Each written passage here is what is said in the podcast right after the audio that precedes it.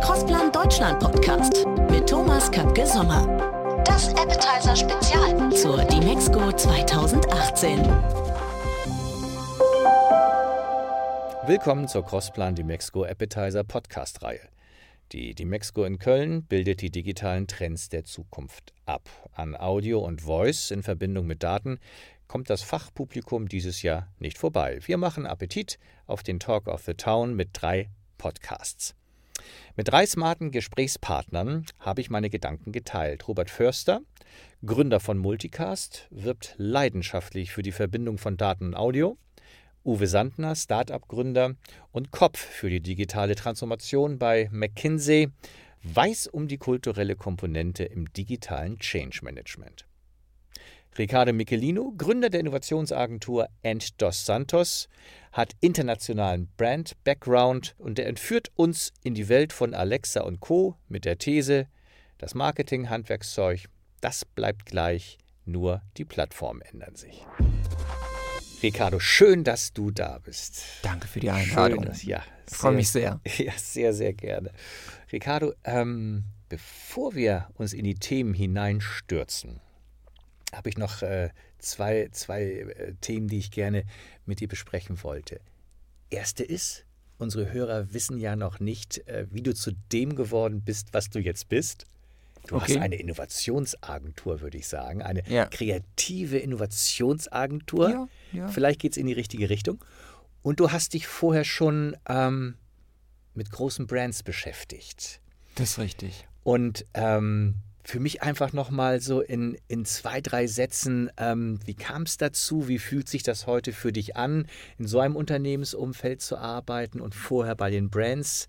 Ähm, wie, sieht, wie, sieht, dein Tag so aus letztendlich? Das sind ja zwei große Fragen. Ja, also erstmal, wo komme ich genau. eigentlich her? wo kommst du eigentlich her? Also ich habe ja Media, das weißt du, ja, in ja. Media angefangen. Genau. Und das war 1900, nee, sag ich jetzt nicht, dann wissen nee, ja die Leute, wie alt ja, ich bin. sag es nicht. Sag Aus es den 90er Jahren. Ja, ja, sag es Und nicht. Und ich habe ja damals schon immer so einen Fokus drauf gesetzt, wie kann man Kommunikation auch noch mit neuen Sonderwerbeformen beispielsweise Stimmt betreiben. Also das ist in den 90ern ähm, so Themen gewesen wie beispielsweise Event-Sponsorings am Wochenende bei Pro7 oder Programmings, also eigene Programmformate zu entwickeln. Also anstatt den äh, 60. Kontakt mit Ilona Christen und der Socke zu haben bei, ich weiß gar nicht mehr, das war das Ariel? Das war Ariel, ne? Ariel. Richtig, dann war das dann eher sozusagen, nimm doch die paar tausend Euro und überleg dir mal, wie du noch alternativ kommunizieren kannst. Und so habe ich das dann über die Zeit aufgebaut, bei unterschiedlichen Agenturen das gemacht und mich über die Zeit auch mehr und mehr darüber beschäftigt, mit damit beschäftigt, wie Kommunikation auch abseits der klassischen Kanäle funktionieren kann. Wir haben dann mit Holsten beispielsweise schon 2001 das erste Augmented Reality Sponsoring der NFLE in Deutschland gemacht. Unfassbar. Ja, ist Wahnsinn, oder? Zwei Dinge wahrscheinlich, die die meisten Menschen zum damaligen Zeitpunkt nicht ganz gut zuordnen konnten, ne? Ähm, ja, also dieses Spielfeld, diese Integration auf dem Spielfeld war was Besonderes. Da hattest du dann noch so einen ganzen Campingwagen voller Technik, der da auf dem Vorfeld stand und der dann das alles live drauf gestreamt hat, auf das TV-Signal.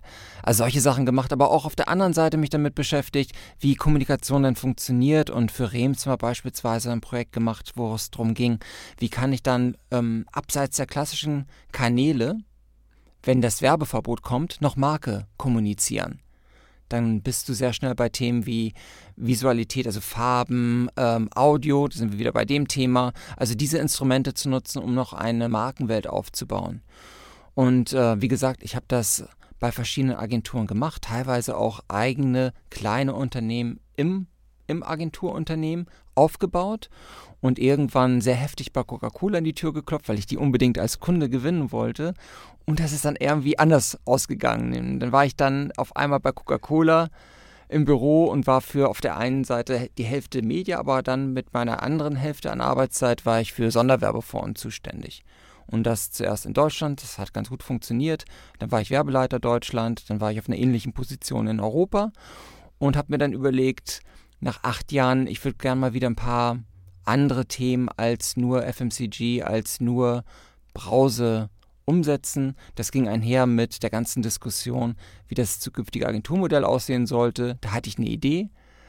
Und damit habe ich mich dann 2011 selbstständig gemacht. Und das Modell, was wir halt anbieten, ist, dass wir ein exklusives Netzwerk von 42 Wissenschaftlern, Kreative, Techniker haben, die alle ihre besondere Expertise mit sich bringen.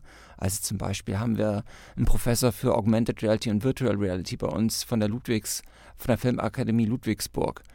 Ähm, wir haben wir haben Wissenschaftler, die sich mit Sensorik beschäftigen. Wir haben einen Doktor für Artificial Intelligence mit dabei. Je nachdem, was für eine Aufgabenstellung wir vom Kunden bekommen, setzen wir das richtige Team zusammen und arbeiten dann an Strategien für ähm, Retail der Zukunft, an Strategien für Skincare der Zukunft ähm, auf der einen Seite. Auf der anderen Seite bauen wir sehr viele Installationen, beschäftigen uns mit Brainwave-Technologie, Augmented Reality, Virtual Reality. Dort ja, arbeiten wir beispielsweise jetzt auch gerade wieder in einer Installation für Accenture auf der Demexco. Da sehen und wir uns bestimmt. Da sehen wir uns das hoffentlich. Wir das uns musst bestimmt. du unbedingt ausprobieren. Ja, das probiere ich aus. Und dann haben wir noch so eigenes Lizenzgeschäft, was wir mittlerweile betreiben. Ja, also und wir verstehen uns wirklich als Think Tank. Also wir verstehen uns so als Partner, wenn es darum geht, mit dem Kunden gemeinsam zu überlegen, wie jetzt neue Technologien auf der einen Seite einen Einfluss auf unsere, unsere Kultur haben, also wie Bedürfnisse, wie Motivation befriedigt werden können, aber auch wie unterschiedliche, wie die Zielgruppen sich unterschiedlich dann auch mit diesen Technologien auseinandersetzen und was das am Ende für Produkte, für Kommunikation bedeutet. Das machen wir. Das ist so spannend, denn wenn ich überlege, äh, das Telefon gibt es seit 1861 und mhm. du sprachst es ja schon an, wir beiden sind anders sozialisiert. Und es gibt junge Menschen, die eher Sprachnachrichten versenden über einen Dienst wie WhatsApp, kaum mehr telefonieren. Also wir befinden uns gerade in massiven Nutzungsveränderungen. Mhm. Nutzungsveränderungen. Mhm. Menschen konsumieren auch Informationen anders, verbreiten sie anders. Und du hast heute so ein, zwei Zahlen mitgebracht, die ich schon so ganz spannend finde, was sich in unserer Welt so tut. Ja. Menschen nutzen auch teilweise Voice-Assistenten völlig anders und lassen manchmal das berühmte Telefon zur Seite. Was, was gibt es denn da, was dich da umgetrieben hat? Ist also, da irgendwas? Ja, also was ich sehr spannend finde, ist, wenn du dir jetzt zum Beispiel, also du hast ja gerade davon gesprochen, wie wir mit dem Telefon umgehen. Du musst ja nur mal auf die Straße gehen und dir anschauen, wie solche 17, 18, 20-Jährigen mit ihrem Smartphone umgehen die halten es nicht mehr ins Ohr, die sprechen nur noch rein. Also das ist ja schon mal sehr bemerkenswert, sowas zu beobachten. Also sie haben ganz andere, eine ganz andere Art und Weise, wie sie mit Technologien umgehen, wie sie ihre Informationen bekommen. Wir haben, du hast ja gerade einen Laptop bei dir auf dem Schoß, wir haben es gelernt, wenn wir was brauchen, müssen wir es tippen. Im besten Sinne. Also wenn wir mit Technologie interagieren wollen, die sprechen halt rein. Und bereits heute sind so 20 Prozent, wenn du es anguckst, von gesamten Search-Volumen, was mobil stattfindet, ist Voice gestützt? Das ist die berühmte Frage dann, sag mir doch mal, was gibt es denn heute bei Starbucks? Wo ist denn ein Starbucks? Was auch immer. Richtig, oder rufe Mutti an. Auch rufe das. Mutti Selbst das wird nicht mehr, ich suche nicht mehr die Nummer von Mutti, sondern ich spreche es rein und das Gerät macht dann, was es will. Das ist ähm, eine wirkliche Unterstützung, dass meine Mutter angerufen werden kann von einer dritten Instanz und ich mit ihr dann sprechen kann. Ja. Ähm, ich habe jetzt auch gerade noch mal gelesen im Vorfeld, dass von denen, die sich schon ein bisschen mehr mit ähm, Voice beschäftigen, dass da mehr als die Hälfte äh, Erfahrung gesammelt hat im E-Commerce mit Siri, Google, Alexa und Co.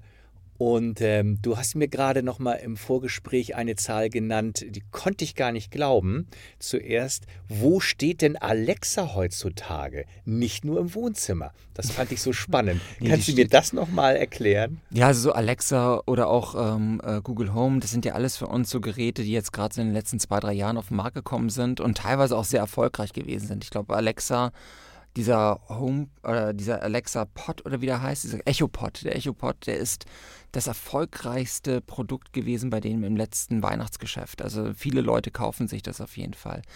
Und die Dinger, die werden ja sowohl auf der einen Seite für die Steuerung des, äh, des Smart Homes genutzt. Da wird es dann einen nicht unbedingt überraschen, dass um die, was waren das, knapp über 50 Prozent der Leute heute beispielsweise das Gerät im Wohnzimmer stehen haben. Was aber dann noch spannender ist, ist, wo es sonst noch steht. Und da hast du dann auf einmal, ja, 52 Prozent der Leute haben das im Wohnzimmer stehen und ähm, 22 Prozent haben das in der Küche. Und ich hatte es vorhin ja schon mal gefragt. Weißt du noch die Zahl? Es war äh, über 20 Prozent, 27 Prozent oder so ähnlich im Schlafzimmer. 25 Prozent im Schlafzimmer. 25 Prozent ja, genau. im Schlafzimmer. Was das, hat denn Alexa dort zu sagen? Das ist eine gute Frage, aber das kann ja dann am Ende ja wirklich nur mit dem Smart Home zusammenhängen, dass du dann sagst, du hast so miteinander verbunden ähm, mach die Jalousien hoch, mach das Licht an, äh, Wecker einstellen, äh, wie wird das Wetter heute, solche Themen, ne? dass du das da drin hast.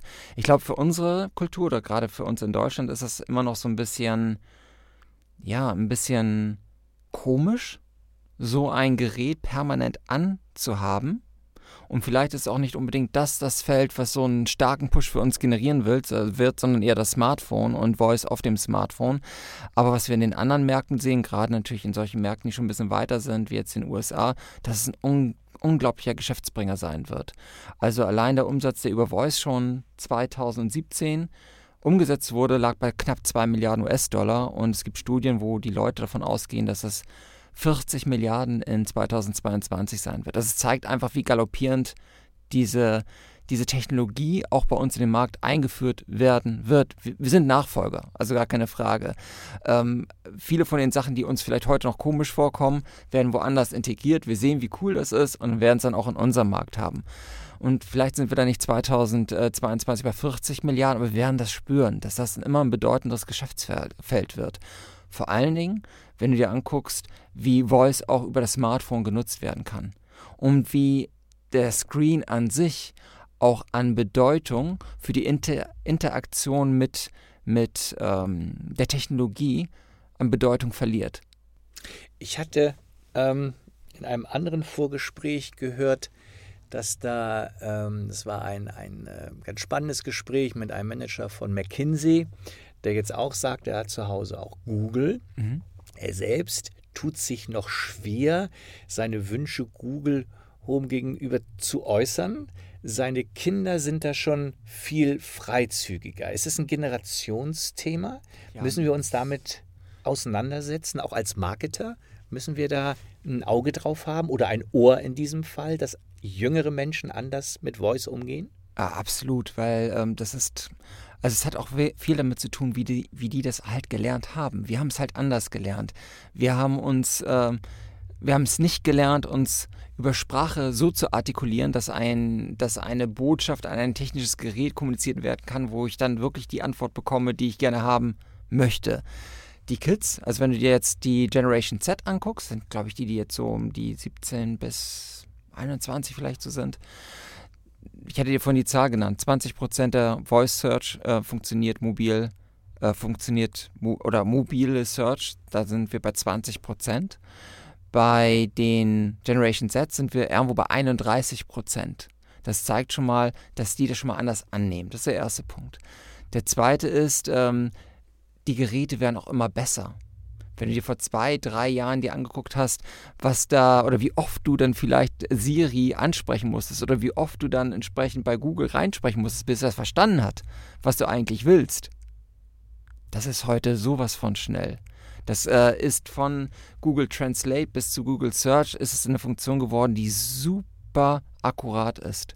Und es hat auch was damit zu tun, dass es nicht daran lag, dass Google nicht wusste, was wir vielleicht dann am Ende haben wollen, sondern dass sie, dass sie das noch nicht so gut verstanden haben. Aber heute ist die Technik so weit, dass sie dich sehr gut versteht, was du haben willst. Und da brauchst du dann halt am Ende noch einen Partner, der dann auch die richtigen Antworten bringen kann. Gartners Hype Circle 2017, der neue kommt ja jetzt 2018, hat ganz weit oben auf der Innovationsliste tatsächlich virtuelle Schrägstrich Voice-Assistenten. Mhm.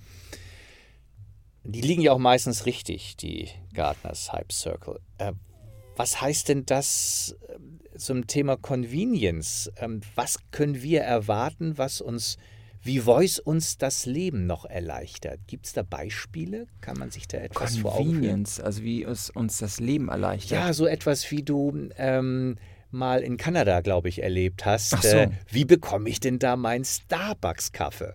Das Ja. fand ich ja unfassbar. Also wir sind ja da, ähm, also wenn du jetzt so ein Starbucks dir zum Beispiel ansiehst, da funktioniert ja nicht nur die Bestellung mittlerweile auch über Voice, also dass du über Voice bestellen kannst, sondern ähm, es ist dann ein Teil einer Seamless Experience. Was du versuchst, den Leuten anzubieten, ist, möglichst wenig irgendwelche, irgendwelche Brüche dort zu haben in der Experience mit deiner Marke. Wenn du einen Kaffee willst, dann willst du nicht unbedingt in der Schlange stehen. Dann willst du vielleicht auch nicht unbedingt jedes Mal noch deinen Namen irgendjemandem dort sagen. Oder es, es ist auch dann vielleicht, keine Ahnung, immer ein bisschen mühsam noch was passende Geld oder dergleichen zu finden. Was auch immer. Und Kreditkarte ist, dauert ja auch immer einen Augenblick. Was Starbucks so interessant oder was Starbucks so gut macht, ist, dass sie Voice dann insgesamt mit der gesamten Experience dazu nutzen, eine absolute, eine absolute seamless Bestellung aufzubauen. Wenn du jetzt beispielsweise weißt, dass du jeden Morgen um 8.10 Uhr deine U-Bahn nimmst nach Hamburg, weiß ich nicht, Eidelstedt oder ich weiß gar nicht, ob da eine U-Bahn ist. Aber wenn du dort äh, jeden Morgen eine Station hast, die du anfährst und du weißt, du bist dann ungefähr um 8.27 Uhr bei dem Starbucks XYZ, dann könntest du jetzt, wenn du in Toronto wärst, dein Kaffee über Sprache bestellen, deinen Namen sagen, sagen, wann du da bist, du kommst in den Laden, auf dem Tresen wartet ein Becher mit deinem Namen, du nimmst ihn mit, weil du musst nicht mehr bezahlen, du hast ja alles über die App bezahlt und gehst dann entsprechend weiter.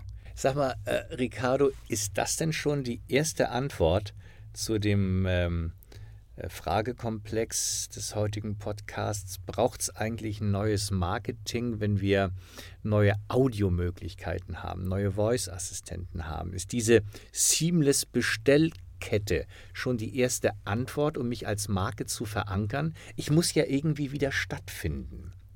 Wenn ich nicht visuell erreichbar bin, dann muss ich ja mindestens auditiv oder durch mein Markenerlebnis stattfinden. Ist das schon die erste Antwort dazu? Mm, Für mich verändert sich Marketing nicht.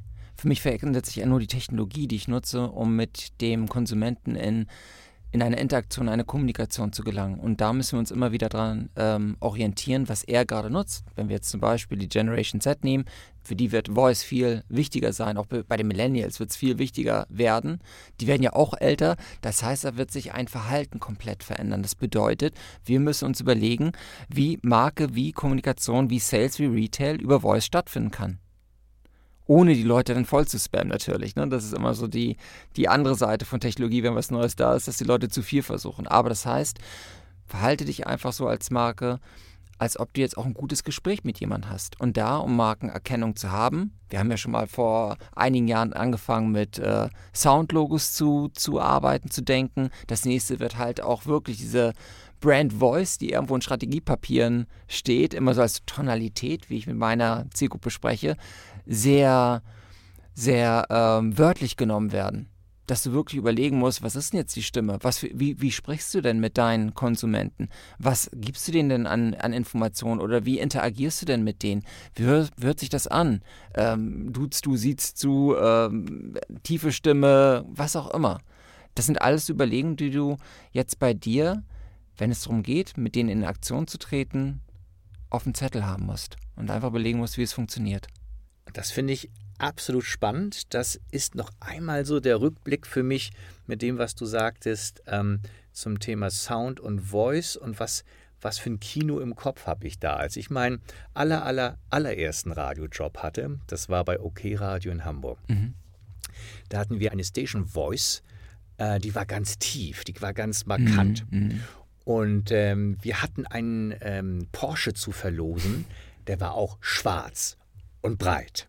Man konnte mitmachen. Und ich glaube, es war Steve Meyer, hieß er. Und der hatte mit seiner Stimme genau getroffen, wie man sich einen schwarzen, breiten, schnellen Porsche, äh, Porsche vorstellte. Und er hat auch immer zum Schluss gesagt, stay tuned. Und es war dieses, es passte so auf dieses Auto, es passte auf die Promotion und wahrscheinlich ist das dann die Wiedergeburt im Marketing des Formatradios, der Formatstimme. Was passt zu meiner Marke und was löst es bei mir letztendlich auch aus? Und wir wissen, dass Stimme unheimlich viel auslösen kann, Musik viel Klar. auslösen kann. Ähm, vielleicht ist das nochmal ein ganz, ganz spannendes Feld für Marketing-Leute. Auf jeden Fall. Frage von mir zum Schluss. Sag mal, äh, du bist so ein digitaler Experte. Du berätst digitale Unternehmen. Du bist durch die ganze Welt gekommen. Ähm, wenn du mal zurückschaust, welche digitalen Assistenten hast du heute, die du vor zwei Jahren nicht hattest? Hast du irgendwas, was du heute nutzt, was du damals gar nicht hattest? Hat sich deine Welt verändert als digitaler Experte im Sinne einer privaten Nutzung? Ist da was passiert? Einer privaten Nutzung. Also ich bin ein großer Fan beispielsweise von Google Translate geworden. Und ich nutze das teilweise, also diese Sprachgest oder du hast ja heute auch, du hast heute auch schon Startups, die dir wirklich auch diesen Knopf im Ohr anbieten, wo du eine Simultanübersetzung hast. Da gibt es einige, Waverly heißt, glaube ich, das eine Unternehmen aus New York. Und das funktioniert wirklich so, dass äh, es wie bei, bei Anhalter durch die Galaxis, du mit äh, deinen Leuten einfach kommunizieren kannst, ohne wirklich Sprache zu kennen. Und das ist auf jeden Fall etwas, was ich viel mehr nutze, wenn es jetzt darum geht, zum Beispiel mit jemandem sich zu unterhalten, der vielleicht eher ähm, nur Spanisch sprechen kann oder jemand, der nur, nur Polnisch oder was auch immer sprechen kann, dass ich das schon sehr intensiv nutze, diesen Audio äh, bzw. diesen Translator dort zu nutzen. Das ist so ein privates Gadget. Aber insgesamt, ähm, ja, hat sich schon alles, also ich finde von der Qualität her auch deutlich verbessert, was Technologie mittlerweile kann und äh, wie du es einsetzen kannst, wofür du es einsetzen kannst. Und da ist Voice auf jeden Fall ein wichtiger, wichtiger Punkt, den man, den man aus meiner Sicht unbedingt berücksichtigen muss, wenn man zukünftig überhaupt noch erfolgreich oder wenn man zukünftig eine starke Marke aufbauen will, wenn man zukünftig aber auch sein Angebot so kommunizieren will, dass die Leute das auch als relevant empfinden und ähm, mit dir auch interagieren. Und wenn du da keine gute Antwort hast, wenn du da nicht die richtige, die richtige Stimme zur Marke, aber vielleicht auch die richtige Stimme zu dem jeweiligen Kontext hast, ne? ob es ein Porsche ist, Weihnachten ist das nächste, Valentinstag, also mal so die, die Top-Events zu nennen. Aber wenn du da nicht die passenden, passenden Stimmen, die passende Tonalität, die, die, die passende, die passende Atmosphäre aufbauen kannst, ich glaube, dann wird es für, für viele Bereiche schwieriger werden. Und vor allen Dingen, wenn du an die Lösungen denkst, die dann auch eher lokal oder regional passieren. Weil das ist auch nochmal etwas, was wir gelernt haben, dass gerade Sprache für Informationen genutzt wird, die in deinem Umfeld stattfindet. Ricardo, ich danke dir ganz herzlich äh, für die Gedanken heute und für den Produkttipp mit diesem Live-Translator. Denn ich fahre äh, morgen früh wieder nach Fürth zurück und da gibt es eine friesische Gemeinde. Ich werde mal ausprobieren, ob der schon friesisch ist. Alles klar. Ich wünsche dir ein schönes Wochenende. Dir auch. Danke dir nochmal, dass du heute auch. bei uns warst beim Crossplan Podcast und danke nochmal für deine Gedanken. ne? Alles Gute. Danke dir. Danke dir. Das war Riccardo Michelino mit dem coolen Kanada Starbucks Case. In der nächsten Ausgabe Uwe Sandner von McKinsey, der weiß, wie digitale Transformation funktioniert. Das war der Crossplan Deutschland Podcast mit Thomas Kapke Sommer. Wir sehen uns am 12. und 13. September in Köln bei der Dimexco 2018.